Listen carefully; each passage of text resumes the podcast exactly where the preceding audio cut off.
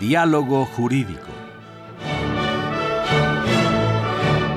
Derecho, Cultura y Humanismo. Programa a cargo del maestro Eduardo Luis Fejer.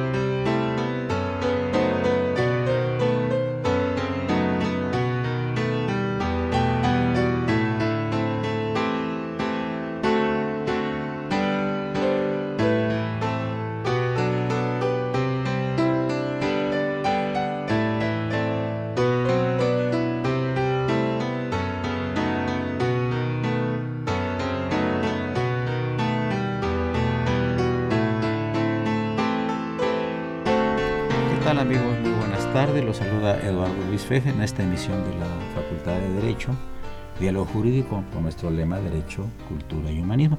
Felicidad al padre Cronos porque puso música muy bonita, seguramente porque vino el maestro Miguel Ángel Rafael Vázquez Robles, secretario de la Facultad, distinguido fiscalista y profesor de la Facultad. Si no, eh, si no ya sabes a lo que ya sabes a lo que te expones. Y saludamos en cabina, por supuesto, al niño héroe de la radio, al señor Raúl Romero Escutia. Amigos, pues un programa muy especial donde está invitado el maestro Vázquez Robles, como ya dije inicialmente. Y eh, tenemos el gusto también de tener aquí a Arturo Pueblita, quien es vicepresidente de la Academia Mexicana de Derecho Fiscal. Además, eh, a mí sí me gusta toda una institución en la Facultad de Derecho. Es un hombre de una calidez, de una inteligencia, de una, es un hombre cálido, es un hombre atento, es un hombre de cultura, ¿no? Y aquí este, heredaste, mano, hurtaste esas características de tu papá a quien le mando un abrazo muy afectuoso. Y de paso también, porque no a Manuel Gómez Peralta de Mirón, gran amigo de ambos y pues eh, personaje en la historia del derecho laboral muy importante, ¿no? Así es. Pues eh, eh, yo quise invitar al maestro Vázquez Robles porque le voy a hacer una confesión a, mi auditorio, si es que todavía tengo. estaba yo en su oficina cuando parece que estaba hablando con el maestro Pueblita y estaban hablando de la organización de un de una especie como de jornadas latinoamericanas de derecho tributario. Y le dijo, ¿y de qué se trata esto? Entonces ya me dio una invitación entre el 8 y el 13 de noviembre del 2015 en el barrio de Santa Fe, en la Ciudad de México, un congreso del ILAD, Instituto Latinoamericano de Derecho Tributario.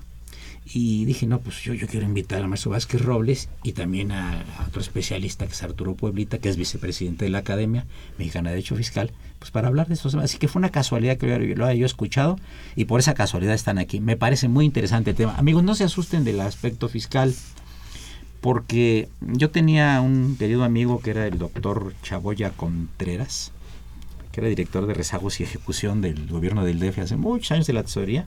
Era hombre de gran cultura michoacano gran cultura, ¿eh? y cultura helenística y romanística y bueno, y etcétera. Y, y siempre me decía una cosa muy interesante. decía, mire Eduardo, el mexicano paga los impuestos casi de manera religiosa porque es una herencia del México prehispánico. Claro, cuando los impuestos son justos y son pagables. Ese es, uno de los temas que yo quiero abordar aquí. Pero antes de abordar ya meternos a cosas así más fiscales, si eres tan amable, Miguel Ángel, platicarnos de este, de este, de estas, eh, son decimoctava jornadas, ¿verdad? Quiere decir que ha habido otras 17 anteriores. Bueno, le preguntamos aquí al maestro Pueblita. Con todo gusto. Muchas gracias, maestro Fejer. Muchas gracias por la invitación. Un gusto. De hecho, son las vigésimo octavas jornadas latinoamericanas de derecho tributario. Este instituto fue fundado por, el maestro uruguayo Valdés Costa, que era un tributarista muy connotado, hace 60 años aproximadamente, en donde invitó este, este instituto latinoamericano, surgió por la invitación que les hizo este profesor uruguayo a sus vecinos de Brasil, y de Argentina para empezar a abordar algunos temas comunes sobre temas de recaudación de impuestos, establecimiento de contribuciones, ¿no? temas relacionados y que eran comunes a estos países. Y las primeras jornadas se celebraron en, el 56, en 1956, en la eh, ciudad de Montevideo. Y las segundas jornadas latinoamericanas de derecho tributario se celebraron en 58 en la Ciudad de México y en esa ocasión fueron presididas por el maestro Flores Zavala, quien fue el, organizador y quien trajo al Instituto Latinoamericano a la Ciudad de México, con un tema también muy importante. En ese momento se hizo la constitución formal del instituto y se registró esta organización en la Ciudad de México.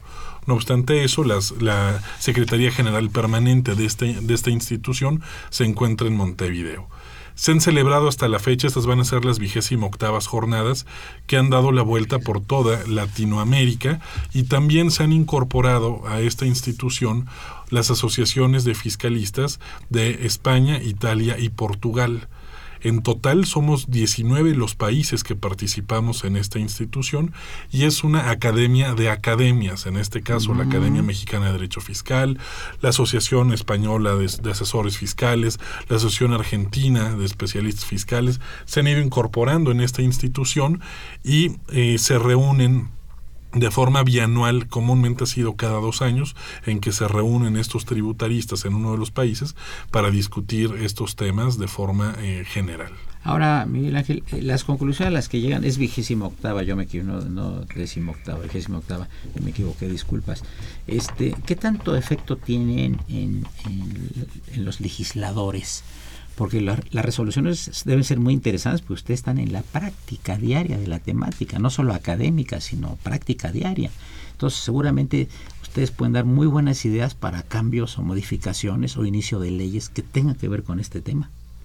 Bueno, desde luego, yo, yo quisiera hacer varias referencias. Pero eh, para mí es muy importante y creo que tú también y nuestro público así lo van a percibir que eh, hay un personaje que para nosotros es vital, como es don Ernesto Flores Zavala, quien escribió su libro en el año de 47 sobre elementos de finanzas públicas extraordinarios y pugnó mucho porque la materia fiscal tuviera un espacio dentro de la carrera de Derecho. En la Facultad de Derecho de la UNAM, esta materia fiscal era optativa y el maestro Flores Zavala la convirtió en obligatoria. Creó el Seminario de Derecho Fiscal y Finanzas Públicas y le dio un gran impulso. Esto nos habla del personaje que, que participó en la formación de diversas instituciones que con el tiempo han perdurado y se han incrementado. También él fue parte de, eh, de la constitución de la Academia Mexicana de Derecho Fiscal quien también pugnaba porque tuviera un espacio muy especial la materia fiscal dentro de todo la, eh, el aspecto que se podía manejar. Y estamos hablando de una época donde la comunicación no era tan fácil como hoy, era en carta, ni siquiera teléfono, pero se escribieron grandes obras y grandes trabajos que han servido permanentemente. Ahora bien, ¿Cuál es la característica de este Congreso? Desde luego es agrupar a 19 países, todos con diversidad de opiniones y con la posibilidad de todo esto para concluir de alguna manera lo que dices tú. ¿Cuál es la problemática que se ha presentado? Que ya le estamos viendo que no es a nivel regional, sino a nivel mundial. Y ahorita lo veremos por los temas que se van a tocar. Entonces, desde luego, lo más importante no es solo la participación de 19 países, sino la participación de 500 personas aproximadamente, de las cuales tenemos un 60% de extranjeros que vienen a visitarnos y a transmitirnos sus opiniones y luego se crean unas mesas de trabajo de las cuales llegan ideas y se concluye algo. Sí va a servir mucho y esto tiene mucho de carácter académico porque, repito, el problema ya es no regional, mundial, el pago de impuestos y de la mejor forma que resulte agradable inclusive para el que paga. Sí, eh, algunos países que van a asistir, por ejemplo, este Arturo. Sí, bueno, viene evidentemente de, América Latina, viene Argentina, Brasil, Uruguay, Perú, Chile, República Dominicana, eh, viene también... Centroamérica, Costa Rica, Panamá, todo esto. También viene este Panamá, viene Costa Rica también, Nicaragua, Guatemala, participa también Venezuela, que es una de las organizaciones más fuertes, Colombia, que es también una institución de las más fuertes, este, de, las de América Latina, evidentemente la Academia Mexicana de Derecho Fiscal y las asociaciones de los este, portugueses, italianos y españoles. Eh, eh, Estados Unidos nada que ver, pues es otro sistema, ¿verdad? Es otro sistema. Completamente diferente. Tiene otro sistema y en ocasiones lo que ha sucedido es que acuden observadores de otros países. En las últimas jornadas que se celebraron en 2014 en Lima, habían también observadores de Bélgica, de Holanda, de Inglaterra y de Estados Unidos. Entonces es un, el ILAT es una organización que llama la atención regionalmente, pero que tiene también una voz fuerte y que se hace notar hacia otras latitudes. Este, yo quería eh, preguntarte, Miguel Ángel, por ejemplo, siempre se ha quejado la gente en general, ¿no? En México de que es muy complicado pagar impuestos, que, que, que yo sé, que hay que pagar cada mes, que hay que declarar, que tal, tal, tal, tal. Estados Unidos tiene un sistema que es más sencillo. ¿Cuánto gastas en el, año? Gastaste 100 mil dólares. De esos tienes que pagar el 30%, ¿no? O sea, eso, eso tienes que hacer una forma, la presencia en el banco, te la sellan y se acabó el problema. La pregunta es, en México, yo sé que se ha tratado de simplificar mucho, sobre todo en línea, de que ya pagues impuestos en línea, pero luego las computadoras llevan, es demasiada la gente que quiere acceder, y luego se truenan los sistemas y se tarda y no alcanzan a pagar a tiempo y puede haber multas y recargos y todo. ¿Cuál es la idea de no tener un sistema parecido al anglosajón? Digamos que se pudiera hacer en un lapso de X años para simplificar. Creo que mucha más gente pagaría impuestos porque les asusta nada más llegar a, mucha gente pues no sabe tienen que tener un contador al lado y no tienen dinero para, pagar el contador eh, voy a dar los teléfonos eh, amigos del auditorio 55 36 89 89 repito 55 36 89 89 y LADA sin costo 01 850 52 688 entonces eh, la pregunta quiero que me la contestes después del del corte musical a cargo del padre Crons, que hoy se está esmerando porque viniste tú. Adelante.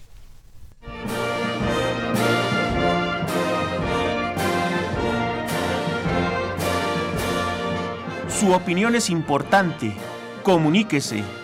Nuestro número 5536 8989. del interior de la República 01800 5052 688.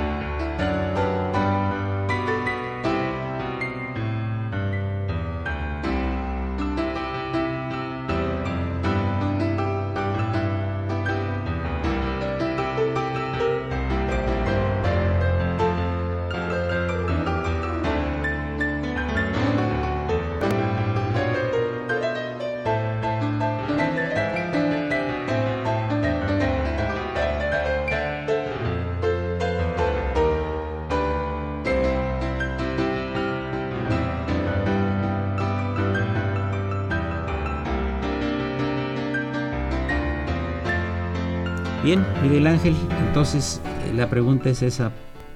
¿Se tenderá en el futuro una simplificación fiscal? Yo sé que el país es muy grande, es muy complejo, eh, son muchos los factores, pero ¿no les parece a ustedes que de repente la gente se asusta de tanta tramitología para pagar un impuesto? Y así, eso implica que no lo paguen.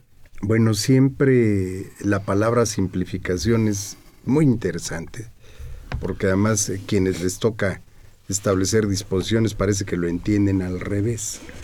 ¿Y por qué digo al revés? A que todo cumplimiento sea mediante medios electrónicos, lo cual puede ser eh, importante y definitivo, pero no de la noche a la mañana. Tenemos una población muy grande que no tiene la posibilidad de acceder a este tipo de instrumentos. Entre ellos, yo en lo personal me cuesta mucho trabajo. Claro, los jóvenes que ahora están trabajando ya van muy bien y los niños que hoy nacen pues ya tienen un chip conectado en la cabeza. Totalmente. Eh, yo en lo personal siempre he pensado que el exigir demasiados requisitos aleja mucho del cumplimiento de obligaciones. ¿Y por qué aleja? Porque querer ingresar a la página y hacer una declaración es sumamente complicado y no todo el mundo tiene ni esta preparación ni la capacidad económica para comprar una computadora. Entonces, estamos aquí cayendo en, un aspecto de, una exigencia que si bien para el fisco federal puede resultar muy cómodo que todo sea mediante sus medios electrónicos, eh, puede tener consecuencias de todo tipo. Máxime que ahora se propone entre la iniciativa que se manda al Congreso de la Unión dos puntos fundamentales que van a causar eh, impacto. Uno, que es el relativo a revisiones de medios, no, medios electrónicos. Ya ah. no van a ser visitas domiciliarias, sino todo mediante medios electrónicos estaba ahorita en la corte discutiendo es una cosa, una ponencia de un ministro, ¿verdad? Sí, es sobre la contabilidad si debe llevarse mediante medios electrónicos. No, hay otra, hay otra sobre los visitas, las visitas domiciliarias. Es correcto. los cateos. Exactamente, de, la, de la ponencia del ministro Saldívar, en donde están diciendo si es posible incluso sustraer contabilidad ah. o algún elemento material que se ubique en el domicilio para poder ejercer las facultades de, de comprobación. De comprobación. Por ahí estaríamos también, eh, eh, debíamos analizar los aspectos del 14 y 16 constitucional, ¿no? Nadie puede ser molestado en su persona, familia, domicilio, papeles, sino en virtud de mandamiento escrito por la autoridad competente que funde y motive la causa legal del procedimiento. Lo aprendimos desde el primer año en la facultad. Es correcto. Entonces hay que ver si, si, si, si tiene que ser con orden de juez o cómo debe de ser, porque si contradice la Constitución, no sé qué opinas. Claro, no. Además, mira, yo creo que la Corte lo que está diciendo ahora es reiterar lo que dijo hace muchos años y parece que luego se nos olvida. ¿A qué refiero? El artículo 16 constitucional dice que la autoridad fiscal puede llevar a cabo prácticas de visitas domiciliarias. Esto nada más para cerciorarse el cumplimiento de obligaciones fiscales y expresamente lo dice la Constitución y al efecto solicitará la exhibición de la contabilidad. Nunca ha hablado de la extracción, la exhibición. Por eso se llama visita domiciliaria. Entonces, este criterio que inclusive es de por ahí de 97, decían no puede extraer documentación contable ni nada que se le parezca. Al efecto, inclusive se modificó la ley, porque la ley dice no puede sacar la contabilidad, pero sí le puede sacar copia y cotejar. Entonces, este criterio de la Corte es reiterativo de un aspecto fundamental. Su nombre es visita domiciliaria y tiene que referirse al a la documentación que se le solicite exhibir al contribuyente. Pregunta, ¿con aviso previo o sin aviso previo? Yo creo que debe ser con aviso previo, porque el caso concreto es esta revisión que se propone en la iniciativa, la revisión mediante medios electrónicos, de la cual te vas a enterar de que revisaron algo cuando ya te digan me debes, con un procedimiento extraño, lo cual rompería totalmente con el principio del 16 Constitución. Puede amparar la gente. Es lo que va a suceder, es lo que va a pasar y va a generar muchos problemas. Claro, la iniciativa tiene por ahí algo, no, pero les voy a dar eh, premios y, sorteos y rifas en aquel que cumpla. Y trata de ser un gancho un poquito absurdo. Sí, pero, pero sí se hablaba de cateos. Sí. Cateos. Y es lo que de todos los periódicos están hablando de eso. Sí. Sí, sí, es que ahí en el párrafo 16 del artículo 16 constitucional se establece esta facultad de las autoridades fiscales de revisar la información fiscal y se establece ahí que las formalidades de este tipo de procedimientos se debe sujetar a las mismas formalidades que para las órdenes de cateo. A eso, a eso se refiere este párrafo 16 del artículo 16.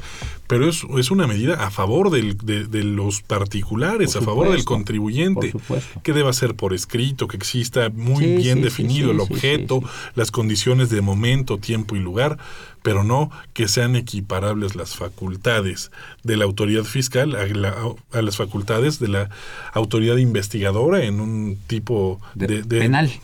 Es diferente que te cae ahí la policía y sacan todo para llevarse las, las, evidencias, ¿no? Así es. Así es.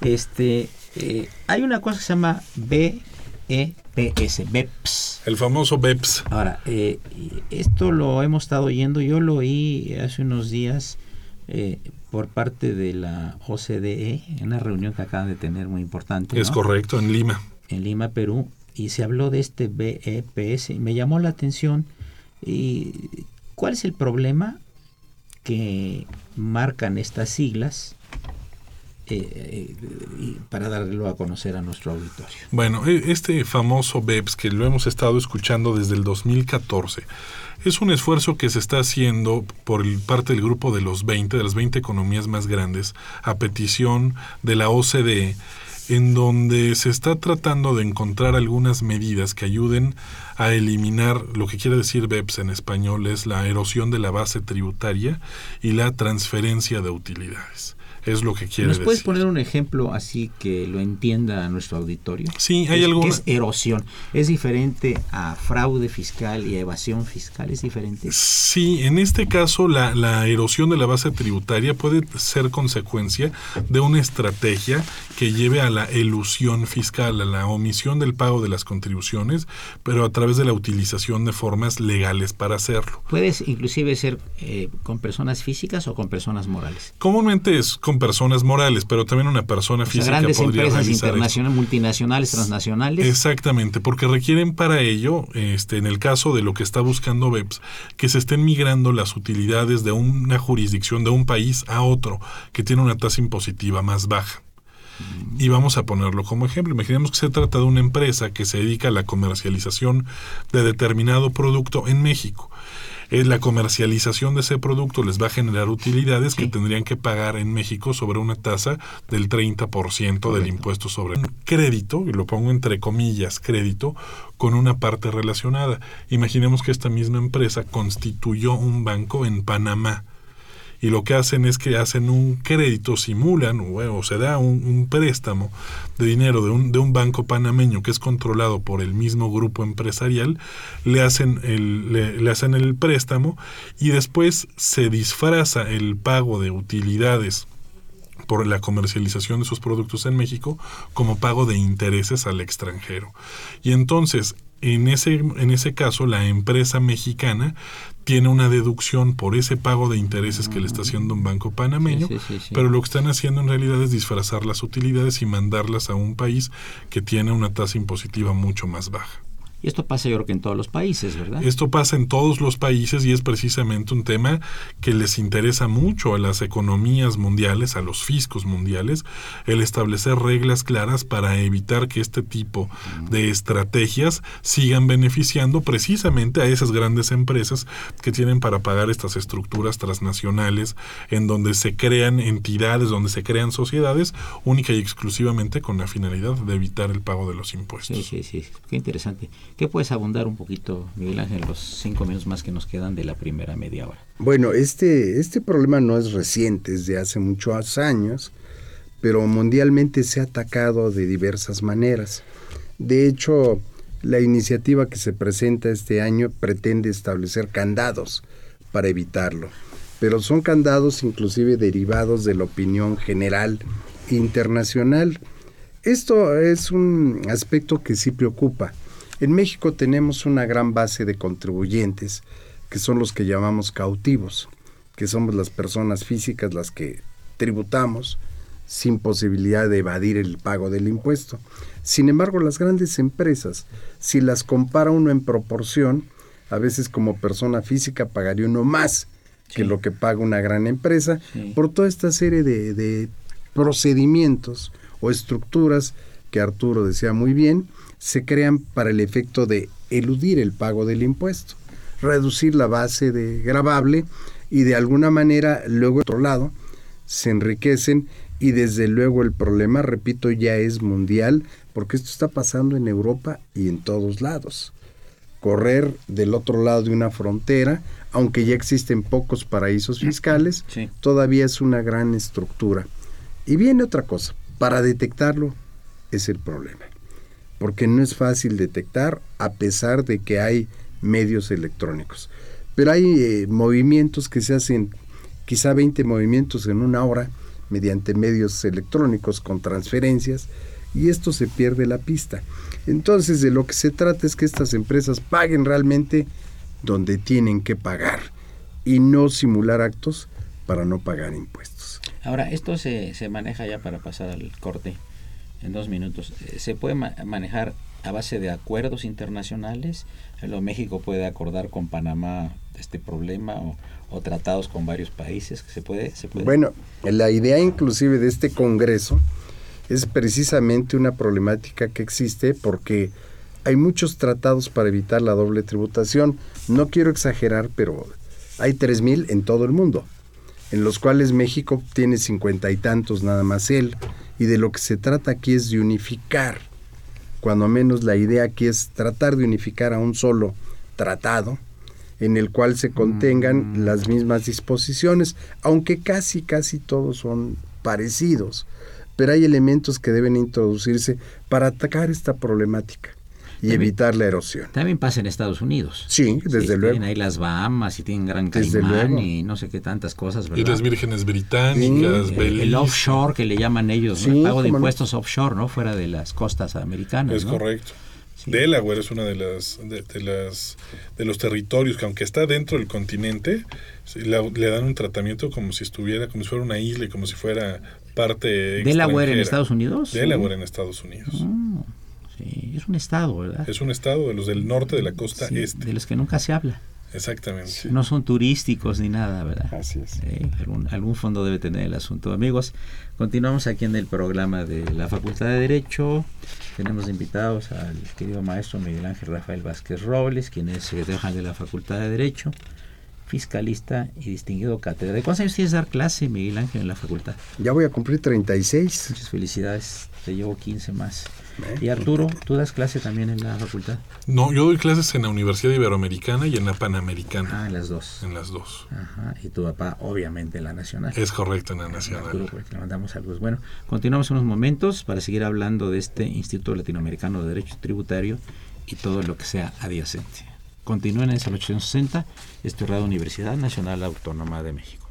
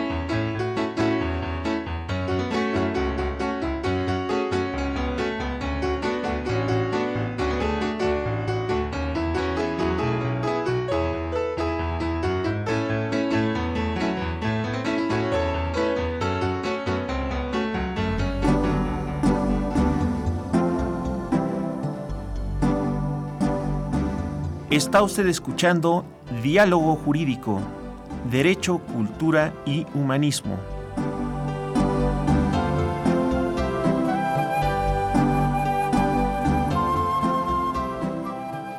a través del 860 de AM.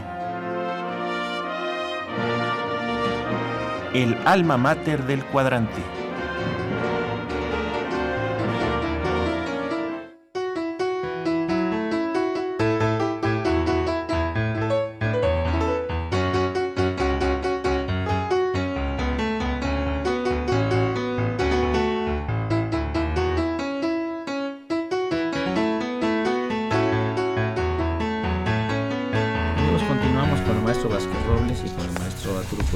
Quería preguntarle si podían abundar un poco más, centrarse un poco en la temática de este de este encuentro próximo de fiscalistas. Sí, con todo gusto. Bueno, recordar que es del, del 8 de noviembre al 13 de noviembre aquí en la Ciudad de México.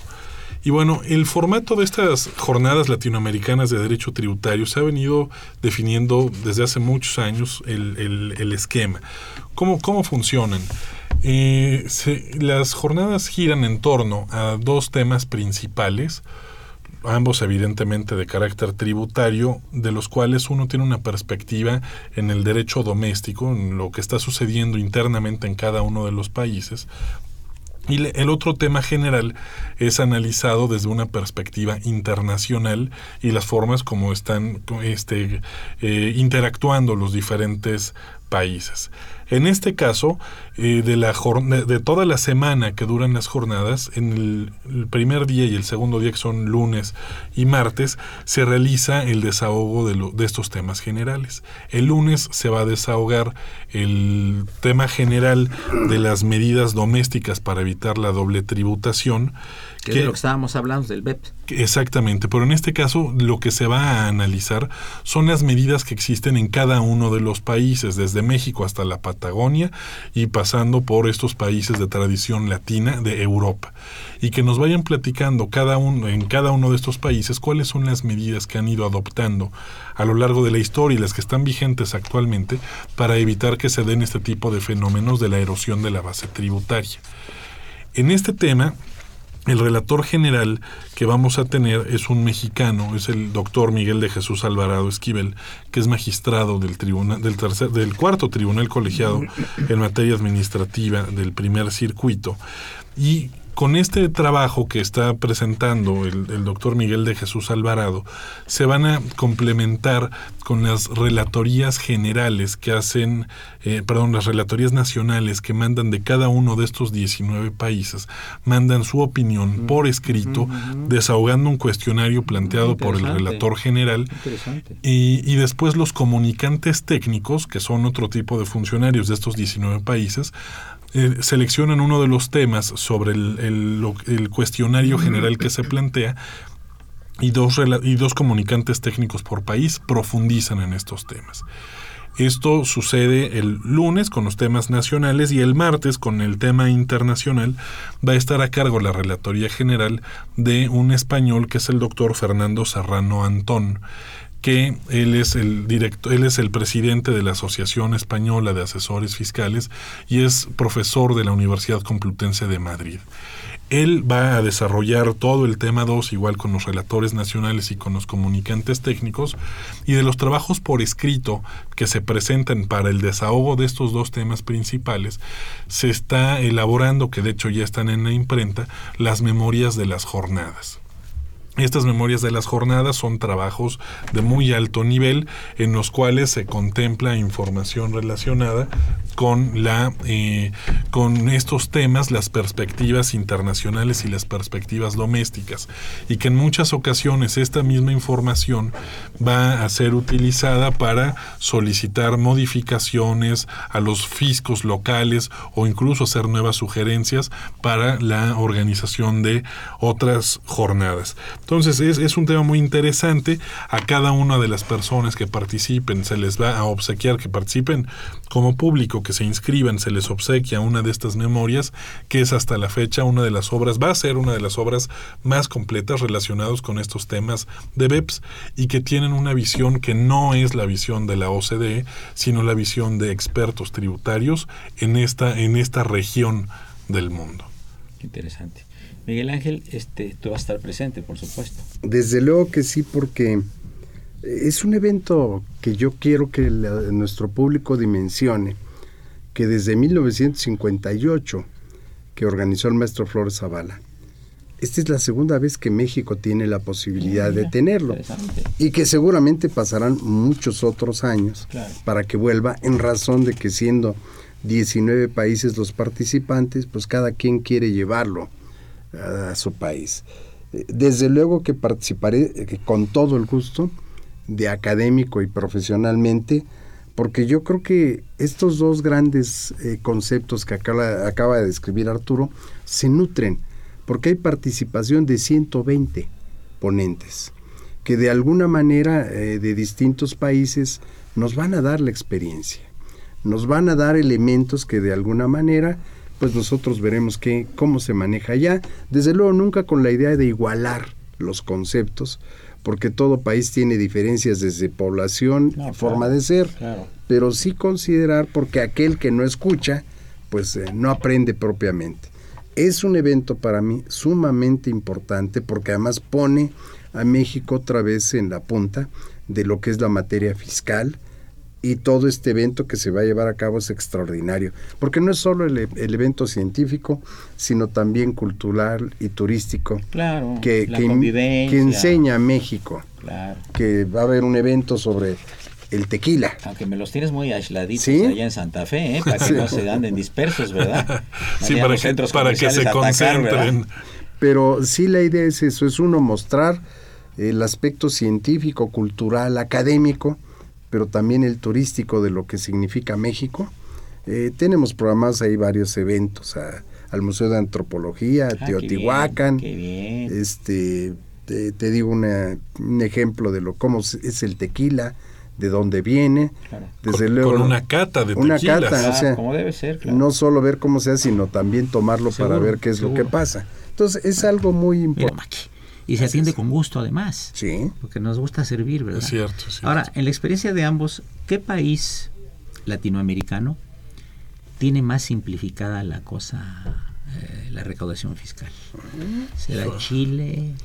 Bueno, Chile es uno de los países que va, que va, que va a la a la cabeza en este tipo de temas, sí, también propiciado por el tipo de país que es, en donde tienen una ciudad que es eh, la que concentra la mayor cantidad de actividad económica, que son pocos los habitantes. Y medio aislados en el continente hasta abajo. Exactamente, y atrás de las montañas. Entonces tienen, tienen condiciones propicias para el desarrollo de actividades intelectuales, de, organización.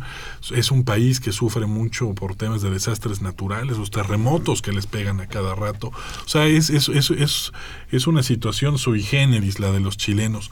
Son personas, Chile como país es un país que no es muy querido por los otros países latinoamericanos, ¿no? Los argentinos, por ejemplo, con, con el apoyo que le dieron a los ingleses en las Malvinas, a los bolivianos que les quitaron el acceso al mar, los peruanos que se, que se confrontaron a los chilenos para apoyar a los, a los bolivianos y terminaron perdiendo la guerra del Pacífico y terminó siendo muy humillante para ellos. Entonces hay, una serie de características históricas, que, que, sitúan a Chile en, en, un, en, una posición diferente al resto de los países latinoamericanos, pero que bueno, los ha vuelto también muy autosuficientes y, y muy, están muy metidos en, una superación eh, como país y tratan de ponerse a la cabeza ¿no? con, estos temas. ¿Y Canadá no participa ahora? No participa Canadá, siendo que tienen una, una buena parte de país latino, ¿no? toda la región del Quebec, pero bueno, no, no participan ellos y, tradicionalmente no, no han querido participar, tampoco participan los franceses, por ejemplo. En alguna ocasión se les llegó a hacer la invitación hace algunos años para que participaran en el, en el ILAT y no hubo, no hubo una respuesta por parte de Ahí tenemos unos ejemplos de artistas que han tenido broncas con la cosa del fisco, como Montserrat Caballé, la famosa este, diva catalana, que es así lo máximo de la ópera. Es cierto. Ya la andaban embotellando, que es difícil porque la señora pesa como 120 kilos, imagínate nada más. Y luego también el caso de Gerard Depardieu. Sí, claro. que, se quiso hacer ciudadano ruso. Ruso. Para no pagar impuestos en Francia. Eh, el caso hace muchos años de Ingmar Bergman, el director de cine también tuvo problemas con el, Sofía Loren. Con el Sofía Loren también. Ahorita eh, Isabel Pantoja, está embotellada de origen en España, aunque la dejan salir. Ahora hay problemas también con la infanta de España. Es correcto, y el esposo. Y el esposo, Indurain, algo así, ¿verdad? Ingardarín, una cosa sí, sí, sí, sí, Es medio impronunciable. Sí, sí, sí. Es que a la gente no le gusta pagar impuestos, ¿verdad? Y, busca, la manera de...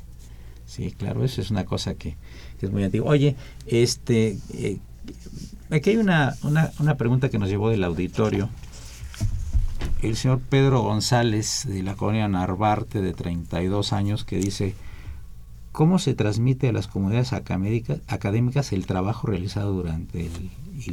Gracias, señor González. Le paso la pregunta al maestro Vázquez Robles. Bueno, este, como se había comentado, se van a hacer las memorias. Okay. Y esto pues no es del acceso de todo el público.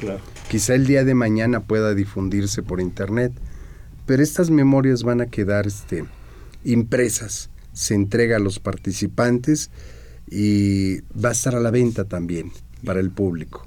Pero además, como parte de trabajo de la Academia Mexicana de Derecho Fiscal, va a donar algunos tomos a cada institución educativa para que éste esté en su biblioteca. Entre ellos la Facultad de Derecho. La Facultad de Derecho, el Instituto de Investigaciones Jurídicas, la Iberoamericana, todas las instituciones que participan esto sí se va a difundir porque es la idea.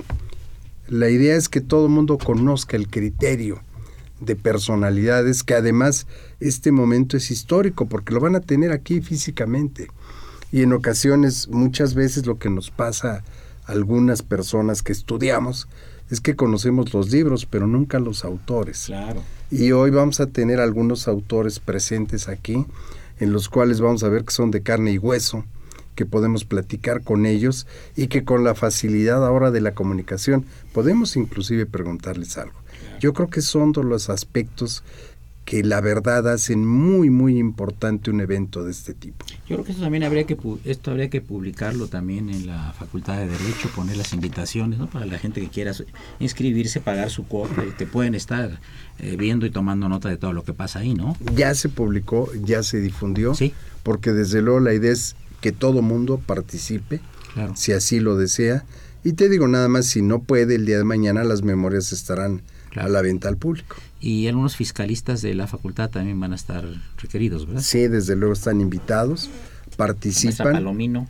La maestra Palomino, el maestro Miguel Buitrón Pineda y otros maestros que están al pendiente en la academia, que son miembros de la academia y que están siempre atentos a cualquier evento de carácter fiscal. Antes de pasar a la última parte del programa, ¿nos puedes platicar quién preside la academia, que tú tienes la vicepresidencia o una de ellas? ¿Y qué otros personajes están ahí con ustedes? Sí, con todo gusto. Bueno, el presidente de la academia es Manuel Ayibis Pelayo. Ah, pues ni más ni menos. Que también es presidente del, Tribunal Federal de Justicia. profesor de la facultad, exalumno mío. Claro, eh, que él es presidente del Tribunal Federal de Justicia Fiscal y Administrativa, cosa que no es gratuita. Él, había sido el vicepresidente en los dos periodos anteriores y se le terminaron empatando los tiempos. Él ha hecho un trabajo académico de muchos años, fue oficial mayor de la academia, fue vicepresidente de la academia y es este, una persona que está verdaderamente comprometida. Están también como miembros de la academia, bueno, mi querido maestro Miguel Ángel Vázquez Robles, quien es vocal de la Junta Nacional Directiva y además preside la Comisión de Temas de Derecho Procesal Tributario y de Derechos de los Contribuyentes, que es una de las comisiones más fuertes. Participa también con nosotros eh, Carlos Espinosa Berecochea, que es profesor de la Universidad Panamericana y que es el secretario general, la magistrada este, Zulema Mosri, que es magistrada de la Sala Superior, quien es oficial mayor. Está este, don Augusto Fernández Agardi, que él es, él es expresidente de la Academia y es presidente de la Comisión de Impuestos Internos. Está don Rubén Aguirre Pangburn, que fue, vaya, subsecretario de Ingresos, presidente del SAT, presidente del Tribunal Fiscal, presidente de la Academia, y que él es el encargado de la Comisión de Asuntos Internacionales de la Academia. En fin, hay, es, es, una institución que está conformada en gran medida por magistrados del Tribunal Federal de Justicia Fiscal y Administrativa, por algunos magistrados del Poder Judicial, por litigantes y por académicos. Es muy heterogénea y la participación en el seno de la academia me parece de los de mayor nivel. Perfecto. Eh, pasamos a la parte final del programa. Le recuerdo se encuentran los, los maestros Miguel Ángel, Rafael Vázquez Robles y Arturo. Creo que para terminar podríamos... Ya, ya sé.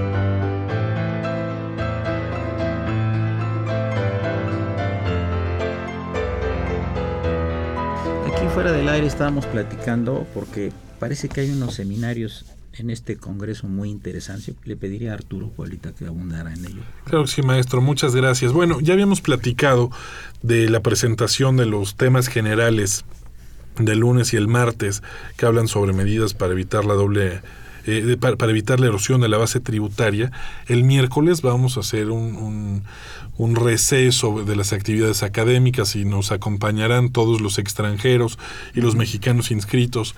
Iremos a, Teotihuacán, ¿no? A conocerlas. Y a cargarse de energía eh, fiscal. exactamente. Y luego vamos a comer en el restaurante La Gruta, que está muy bonito ahí. Comió Porfirio Díaz. Exactamente. hay una placa, ¿verdad? Exactamente, sí. Y hay fotografías y todo. Sí, sí. Este, y después regresamos el jueves para continuar con los trabajos académicos y se van a desarrollar entre el jueves y el viernes nueve seminarios, en donde también van a participar los principales ponentes extranjeros y nacionales sobre temas variados.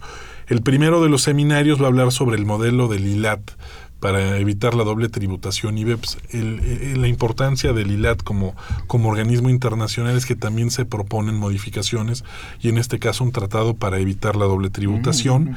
En el segundo de los seminarios se va a hablar sobre los derechos fundamentales de los contribuyentes. Y aquí hay un tema muy importante no mencionan en ningún momento el tema de los derechos de los contribuyentes. No son derechos humanos también. Que son derechos humanos, claro.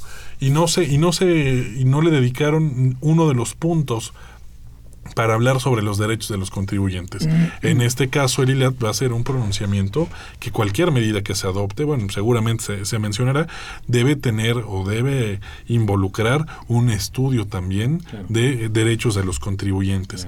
Otro de los temas, el, seminario, el tercer seminario, cosa que es muy interesante en todo el continente americano, es el tema de la tributación de las, de las industrias extractivas. ¿Qué quiere decir esto? Empresas mineras, petroleras, gas, cómo se están estableciendo los tributos. Y aquí van a participar, igual que en los otros seminarios, ponentes extranjeros. En este caso, por ejemplo, el presidente de, este seminario es eh, quien fue expresidente del ILAT, un peruano, que es el maestro, el doctor Fernando Susunaga del Pino y él formó un grupo de expertos de, América Latina, aquí sí son únicamente latinoamericanos, no hay europeos, en donde van a estar hablando de cuál es la forma adecuada de tributar y que parte de las riquezas que se están extrayendo del subsuelo se ven reflejadas en los países de las cuales los están sacando y no nada más en el país, en las comunidades.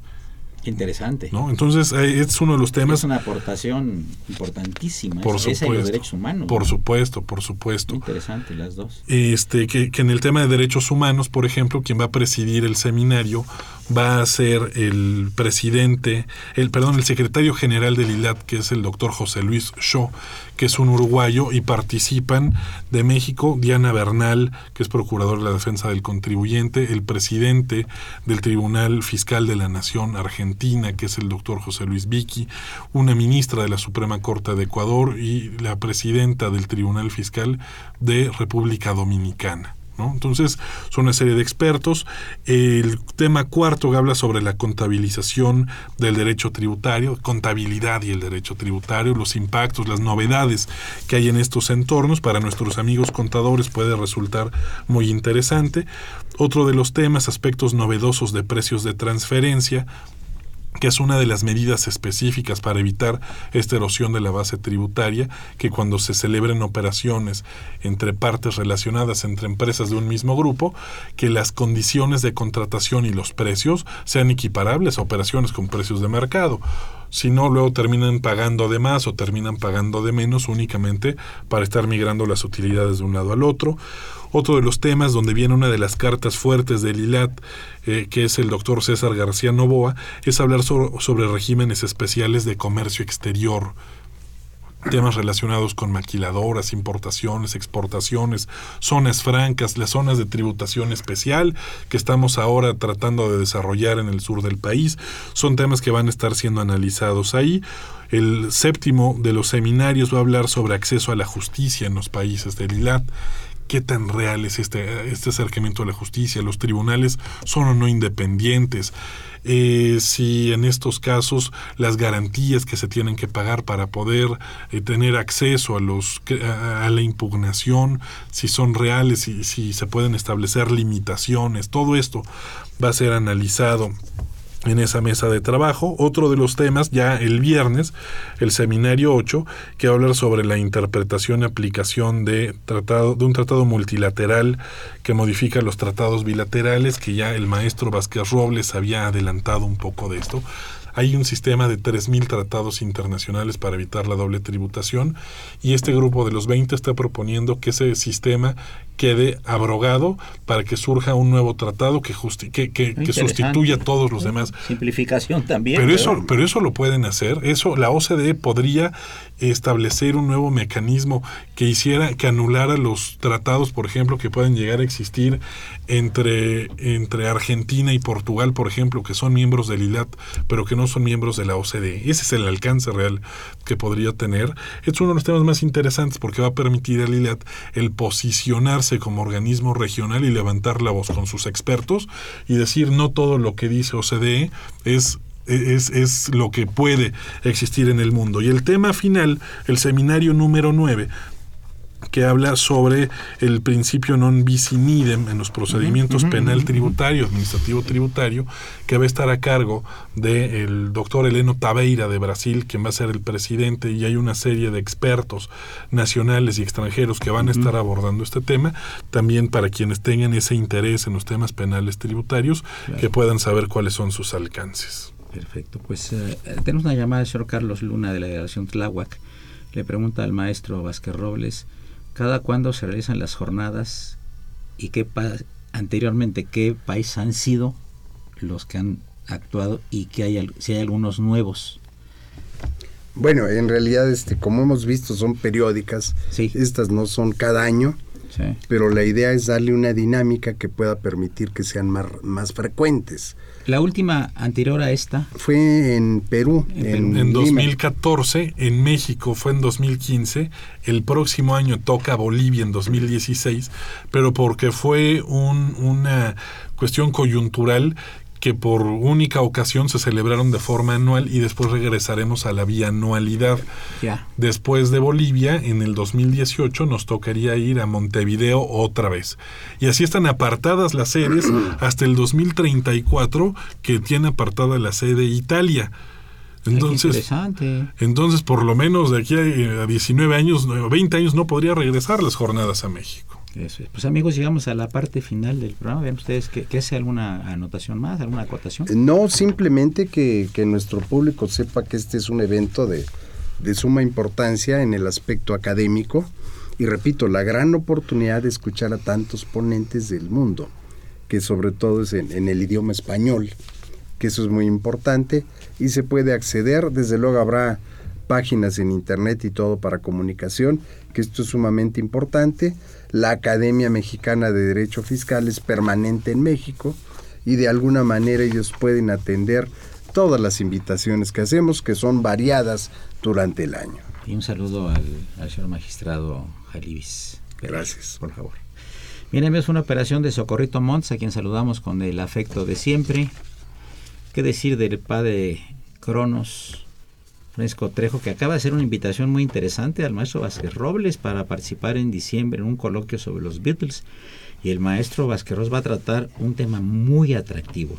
Ya hasta le puso nombre al tema. El asesinato de John Lennon y eh, eh, interrogantes acerca de este extraño crimen. Va a tener mucho éxito Miguel Ángel en ese evento que va a ser en diciembre. Aquí siempre nos invita el, padre Cronos. Eh, asistente de producción, el niño héroe de la radio, Raúl Romero Escutia. Y la no presencia el día de hoy, pero siempre acompañándonos en espíritu, de Mailo González Covarrubias, eh, nuestra conductora alterna, y del maestro Francisco Burgua Perea, que es nuestro asesor editorial. Soy Eduardo Luis Feje, les deseo la mejor de las tardes y continúen en el alma mater del cuadrante, que es nuestra Radio Universidad Nacional Autónoma de México. Gracias.